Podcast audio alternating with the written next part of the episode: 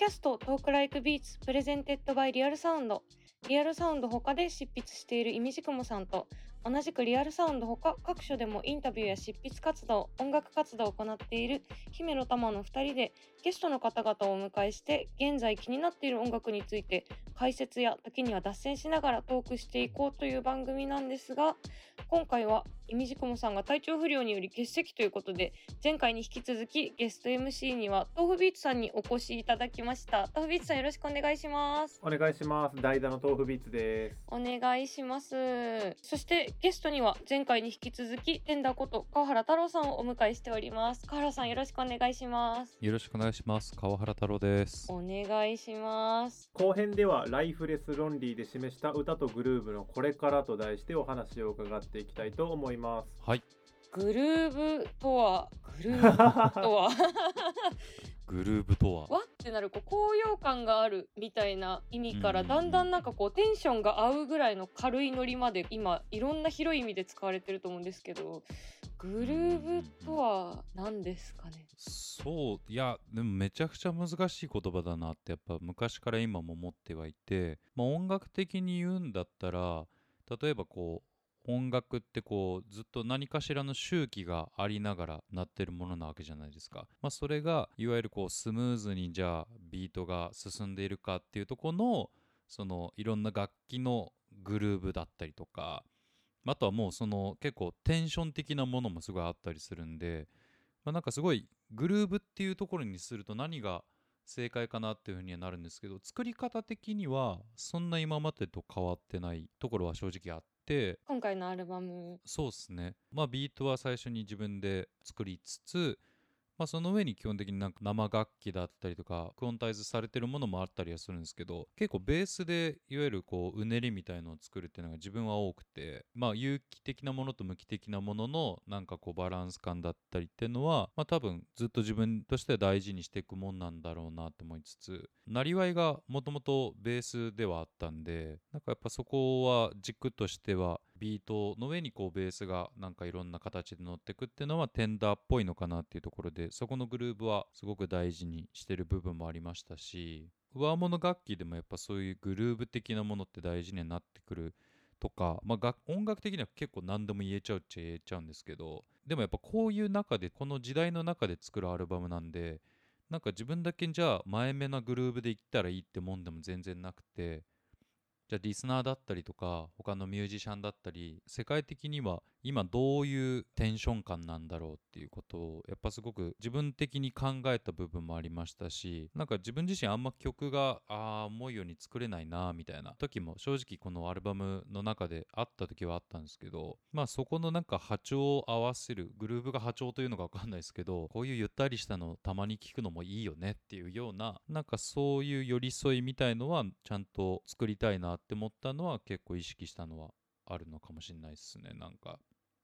回のアルバムだと1曲目の「ライフはコロナ以前に制作されている。あそうですね。今年入ってから、まあ、1月ぐらいからずっと作ってたっていう感じですねあの曲に関しては。そうですよね。その曲も入れつつ他の曲もこう混ぜていくってなるとそこをどう合わせていくかっていうのはちょっと悩みどころというかね。醍醐味というかうんうん。まあでもなんか「ライフっていう曲でもそうなんですけど、まあ、基本的に多分考えてることずっと変わんないんだろうなっていうのはなんかずっとあって、まあ、だからまあ死生観っていうんじゃないですけどあんまこう重たくそういうことを言うっていうよりかは、まあ、そういう何かしらいつも何,、ね、何事も終わってしまうものは必ずあるわけだし、まあ、コロナ禍の中でまあ図らずもだったりとかなんかこう良くない結果で終わってしまうこともやっぱもちろんあるわけですけどなんかそこに向かうまでがすごいなんか大事っていうかその向かうまでにどれだけのまあパッションを持ってやれるかとかなんかそういうことは多分テンダーっていうのを始めてからずっと考えてたもんでもあったんでそこがその4月にこの「ライフって曲出たんですけどなんかそのタイミングとすごいリンクしてた部分はあったのかなってのはなんか正直は思いましたねなんか。ライフはまあそういう形でできていったっていうふうに伺ったんですけど、他の楽曲をこうアルバムとして作っていくにあたって、やっぱりこういう昨今の情勢って言ったらあれですけどそういった部分は結構全体的な歌詞とか曲だけじゃなくて音作りみたいなところまで影響ってあったんですか？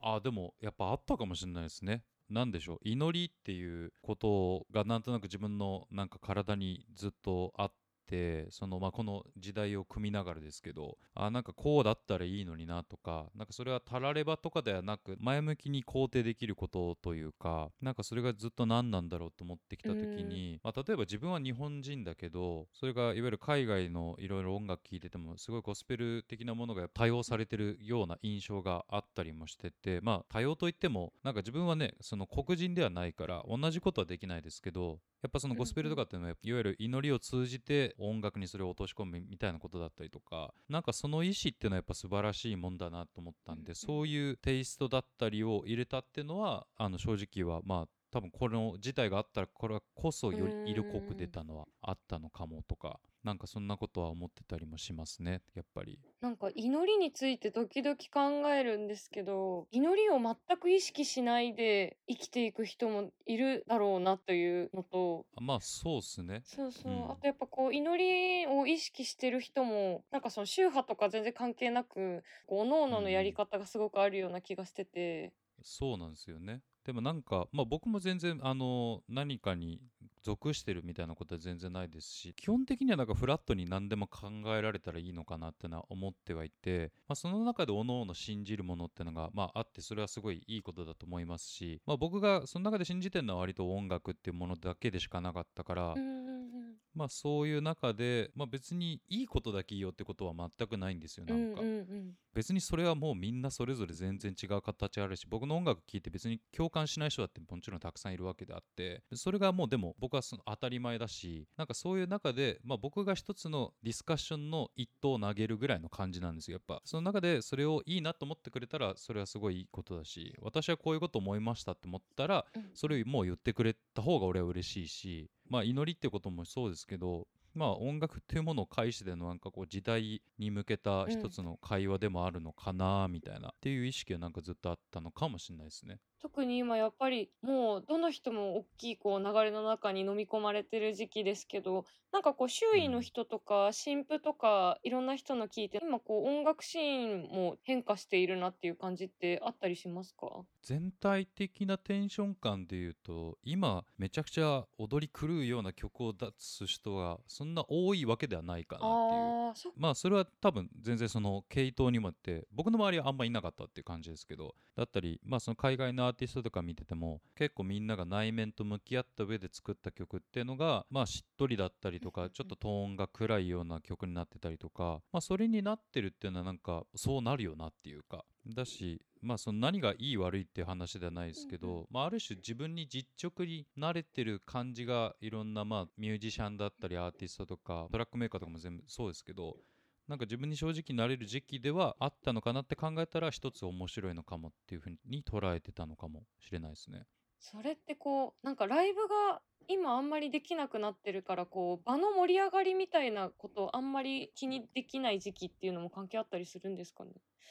そのシミュレーションができないっていうのはやっぱ結構でかいかもしれないですねなんかうんまあそういう中でもいろいろ作るもちろん作るし家でもそういうねなんかテンション上がるもん聞きたいは聞きたいわけじゃないですか。だから作るは作るんだけどライブ想定で作る曲もやっぱ中にはあったりもするからまあそれがなんかいまいちイメージしにくいとか刺激をやっぱこうちょっと培いきれないところがあるんで、まあ、そこは正直はあるのかもしれないですねやっぱ。なんか例えばその分ですけどこういつも音楽を聴かせてるレーベルの人の意見やったりとかなんかまあこれまでだったらこう作ってライブでやってとかあったと思うんですけど、こうお客さんの反応がなくなったことによって例えばこうレーベルの人の声を大きく感じたりとかまあそれこそなんか家族に聞かせてどうとかもじゃないですけど、うんそういうこう周囲のミュージシャンとか知ってる人の声が大きくなったりとか違って聞こえたりみたいなことってありました？いやでもまさにありましたね。やっうんぱそれこそレーベルのボスがこうレコーディングにまあ普段金沢にいるんですけどね。はい。ボスは。でレコーディングある時はまあ東京にまあ来てくれるもののまあそこでいろいろ歌詞のすり合わせだったりというのかな。まあこういうことを歌おうと思って書いたんですよねみたいに言ってでそういう時になんかこうふとここの言い方こういう感じだとどうなんだい？みたいなことを結構言ってくれアドバイスしてくれる時があったんで、まあ、例えば、まあ、j p o p っていうものと向き合う時に伝わりやすい言葉が何なのかとか自分の中でのいろんな比喩があるにしてもそれがなんか周りくどすぎちゃうと結局何が言いたいのってことにもなっちゃうしなんかそういうところを一番親身に見てくれてたのはまあレーベルだったのかなっていう気がしますねやっぱり。それこそこう今回のアルバムをこう自分が聞いた印象ではやっぱり歌詞が一番こうすごい素敵だなって思ってあざます。昔のインタビューとかも拝見して言ってたと思うんですけどこう、まあ、ベイビーとかでこう、言葉載せやすいみたいなこととかおっしゃってましたけど、ああいやあざます。あざます。その時に自分に「ベイビー」って曲があってめっちゃうーって思ったんですけど。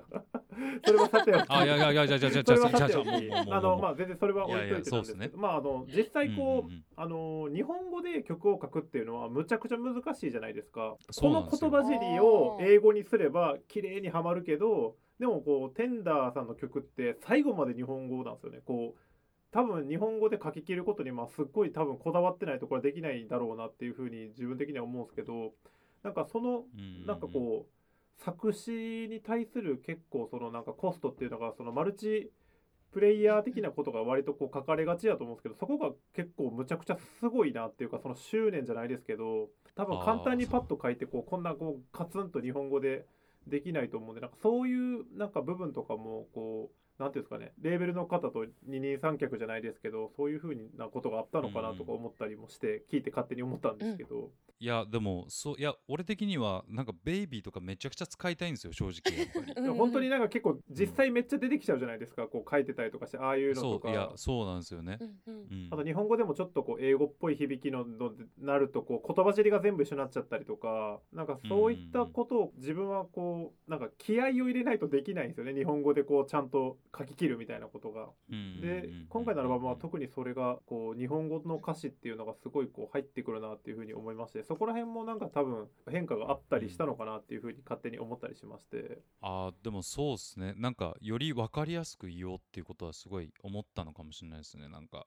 なんかそれこそ制作中に僕あの豆腐さんの、あのケイジ君とやってる曲とかもずっと聞いてました、ロンリーナイツ。なんかロンリーナイツもあれ歌詞めちゃくちゃいいなと思ってて。あれやっぱ刑事すごいですよね。あのこう全部言葉を置きにいってるのに全然こう嫌な感じがしないというかすっと入ってくる感じそうは本当になんですごいなって思いますね。そうなんかまあそれこそロンリーって言葉入ってるんでロンリーでなんかいい曲あったっけなって探してた時にそうだ豆腐さんのやつあったと思ってあ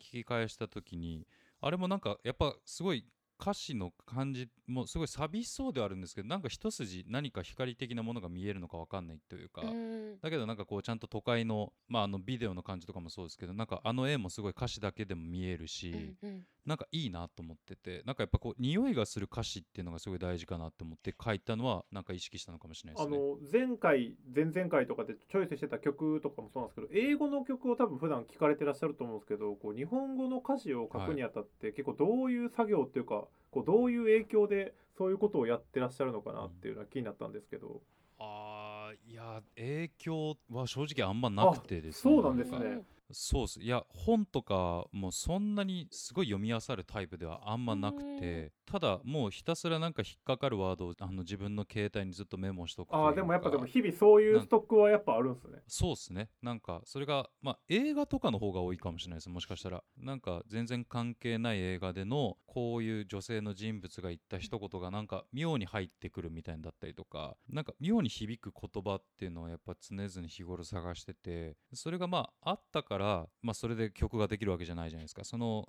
なんかやたら響く言葉に対して僕がその前後に何を思ってそれを選んだかとか、うんうんなんかそういう風にストーリーを書いていくっていうのが結構多くて、まあ、結構やっぱそういうストックメモっていうのは常々ずっとやってるのはあるのかもしれないですねやっぱ。それ面白いですね。なんかじゃあ言葉が先にあるけど実際言葉から曲ができてるわけじゃないみたいな感じって結構面白いですね、そうですね。なんかビートのストックもあるし例えばコード感のストックベースフレーズのストックみたいななんかいろいろ自分の中で作っておいて、まあ、その中でなんか不思議と合致するタイミングがなんかあったりするんですよね。なんか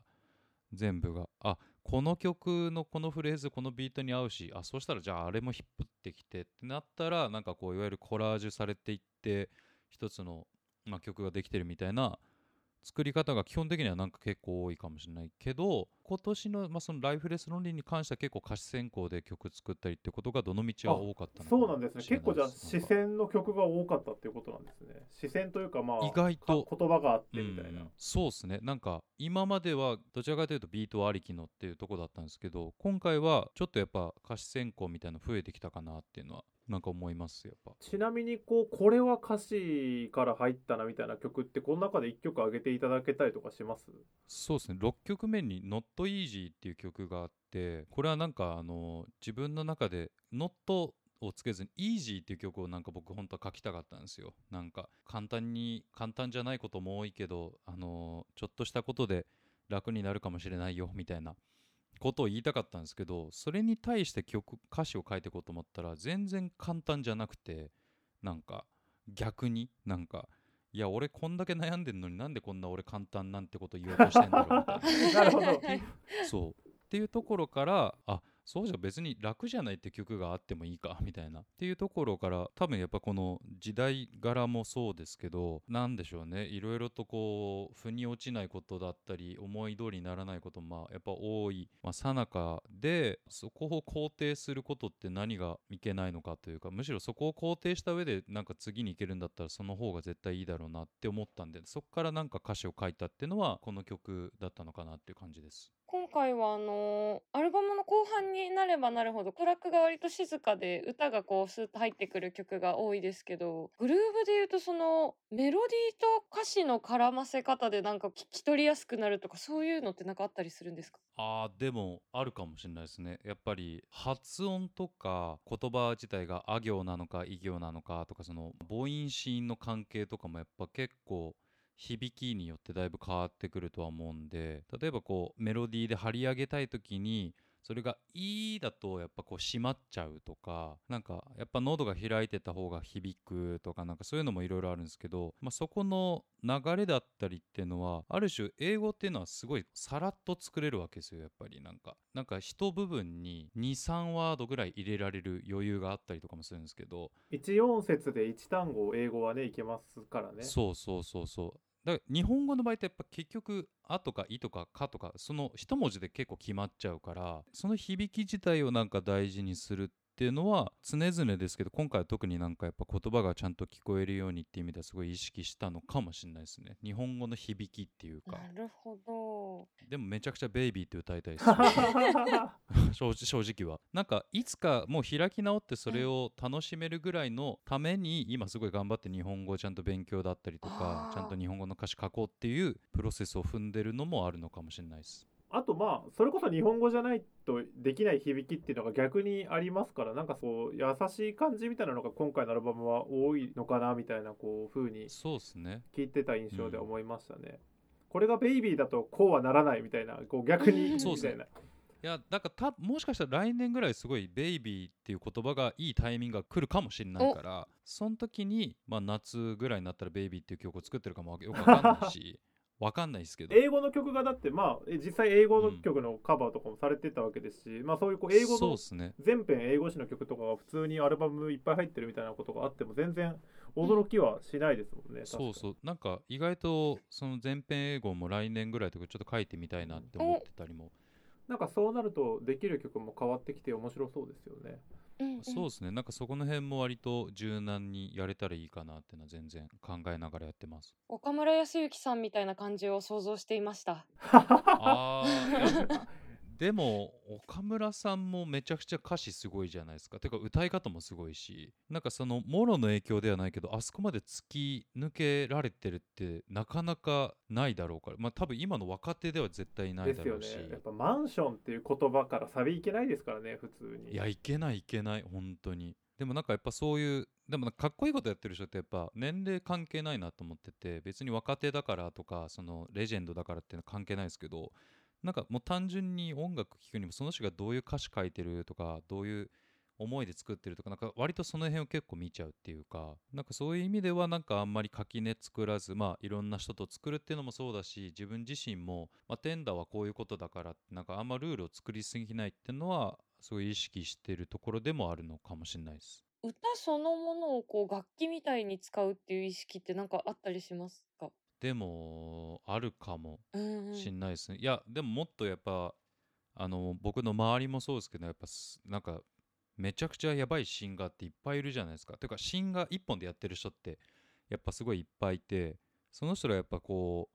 うねそれを武器にしてるわけじゃないですか。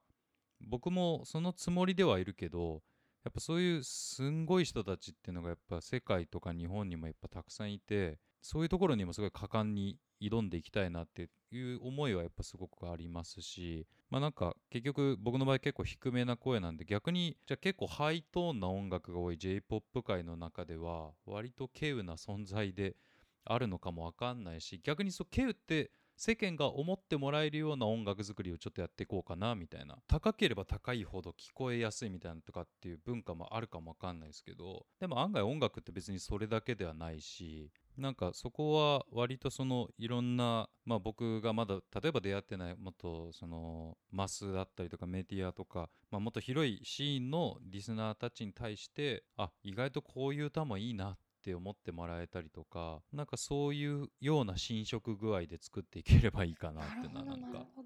思ってたりもします無理はしないですけどなんかそんな感じでやってますね。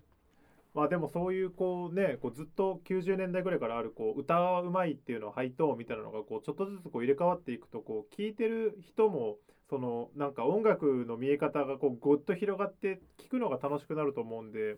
なんかねこうテテンダーさんを聞いて皆様もぜひそこに気づいていただければリスナーの方々も。すいませんありがとうございます本当にも。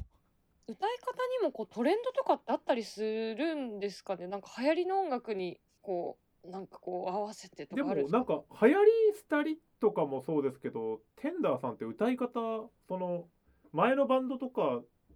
からこう言っても結構変わりましたよね。あでもそうかもしれないですね、なんかまあ全然その声を張るとかっていうのもなんかあの全然好きは好きですしけどなんかやっぱ自分の声が一番なりやすいっていうなんかレンジを最近知れたっていうのはやっぱすごいあるかもしれないんで会話しててもあこれぐらいの今の高さが一番響くなとかなんかやっぱそういうのが歌ってるとやっぱおのずと同じようなことがあってなんかそこをあのうまい具合に使うみたいなだったりとかなんかこう低い声でいいなって思う時ってなんかあるじゃないですか。ごめんなさい。なんかちょっとうまく言えないんですけど。ああいありますあります。なんかそこのいい周波数鳴ってるポイントを自分でなんとなくあの探りつつでまあなんかこう高らかに歌いてえみたいな時はもう全然それに行っちゃうしなんかそこの切り替えまでいかないですけどなんかそこのまあそれこれこそもう緩急じゃないですけどなんかそうやって意識してメロディー作ったりするのも結構面白いのかなとか、まあ、最近のトレンドで言ったら多分脱力なのか、まあ、割と緩めの感じだったりとかそういうのもあるかもしれないですけどなんかそこら辺のバランスはなんか考えながらメロディー作ったりもしますね結構。だ姫野さんなんか、まあ、今喋ってる中でも一番こう聞き取りやすいなんか部分って絶対あってそのなんか音の高さ的に頑張ります。え？あのね、まずその自分のこう体がバッチリなる声のね息をこう姫野さんも探していくということでいいんですかねこれは。だ姫野さんな、まあ、今喋ってる中でも一番こう聞き取りやすいなんか部分って絶対あってそのなんか音の高さ的に。大事なことを歌詞で例えば言う時はそこのトーン使うとか。だけど気分上がっちゃった時はうわーってこう高いとこ行っちゃうとか、まあ、そういうのあるじゃないですか。なんかそういうね。作り方も意外と一つ面白いかもっていう感じですよ。鳴らしていきます。鳴らしましょは励ましてもらいや。今ちょうどまだ新譜出たばっかりで新譜聞いてっていう期間ではあると思うんですけど、はい。この次にあの新譜作ったことによってなんかこうこの先これをやるぞみたいなのってさっきこの英語詞の話もありましたけど、うんうん。他にもなんかあったりしますか？そうですね。なんかこれはざっくりなんですけどなんか来年はちょっとシンガーモードでいろいろ作ってみようかなとかなんか考えてたりもしててライブだと基本的にあの鍵盤弾きながらだったりとか玉ギター弾きながらっていうのが多かったんですけどワンマイクだけでやるっていうことだけではないんですけどもちろんなんかちゃんとシンガーモードとしてなんか何がこの時代の中で作った曲とかありましたけど、まあ、このじゃあ5年10年とかに先に向けてじゃあ自分が本当にシンガーとして何歌いたいかってことをなんかあの形にできたらいいかなみたいな。まあ、作ることは基本的に変わらずやっていくんですけどなんかやっぱその曲の中でもテンダーっていうシンガーの曲らしさだったりとかなんかそういう一つのまあ自分なりのトライでもあるしでもまあなんかやるべきことかなとも思うんでなんかそういうのやれたら面白そうだなとかなんかそんなのは考えてたりしますね。まさに今のお話とつながる話ですごい楽しみです。あと、そうですよね、これからまた今ちょっとなかなか難しいですけど、ライブをどんどんできる時期がまた来るかなと思うのうんうんで、うんそういう時期のことも考えてたりとか、演出とかも考えてたりしますか？そうですね。やっぱりまあ配信とかもやっぱ作り込めるっていうところがすごい面白かったりもしますし、まあ、この前もなんか配信ライブをやったんですけど、まあ、そこもやっぱカメラワーク照明だったりとか、まあ、あとその前後の別撮りの演出だったりとかなんかそういうのもすごい作り込みが面白かったんで逆にそれをライブにどうやって活かしたら面白いかなっていう通常のだったりとかダンサーを入れたりとかもあのやったんですけど実際のライブでも何回かダンサー出てくれたものの、まあ、そのダンサー入れた上でもっとバチバチな演出結構作れるかもなとかいろいろ考えられるバリエーションはすごい増えたんでなんかそこはまあビデオを例えば再現するとかなんかそういうところになんか結構あのいろいろアイディアを眠らせつつ来年とかなんかそういうのできたらいいかなっていうのはね楽しみですね。ねできたらいいなって。めちゃくちゃ楽しみです。もう楽器弾かないでダンサー従えて歌う曲とかがやっぱ出てくるっていうことですもんねいや今の話をそこうなんかもうなんかそ まあもうそこまでいっちゃったら結構たなんか逆におもろそうみたいな。しかも回ってベイビーっていう川原いさん確かにややばいで。すよね。多分まあやばいだろうけどでも多分なんかそこに開き直っていけた時多分一皮はまた全然違うんだろうなと思うし。あとなんかそれをやっててもそんなに実は違和感ないんじゃないかっていう気もしたりもするというか。まあそうだ。なんかやってみて結構あかんかったらもう別にやまあとりあえず一旦休みとけばいいし。まあ帰る道だけちゃんと作っとけば別になんかそっちに行っちゃったからもうそれしかやりませんじゃなくて。まあ、自分のやっぱそのフィールドをいかに広げていくかっていう作業だけでしかないかなっていうかまあなんか何事もなんか笑えればいいやっていうぐらいの感じで。あ、もうすごい大事。ね、ダメだったらダメでみたいな。ただやっぱりここまで自分がやってることを歌ってて俯瞰で見れるっていうのは結構なんかすごすぎませんか？いやどうなんですかね。でも逆にそれは多分テンダーって名前を設けたからできてるのかもしれないですけどなんか多分川原太郎って名前でデビューしてたらそれこそなんかやっぱ色毛色が全然違う風に見られることもあるだろうし。でも逆に僕は自分もそうソロで芸名ありますけど豆腐ビーツはいいって言ってるけど河合がダメって言ってるねとかやっぱなんないですもんね。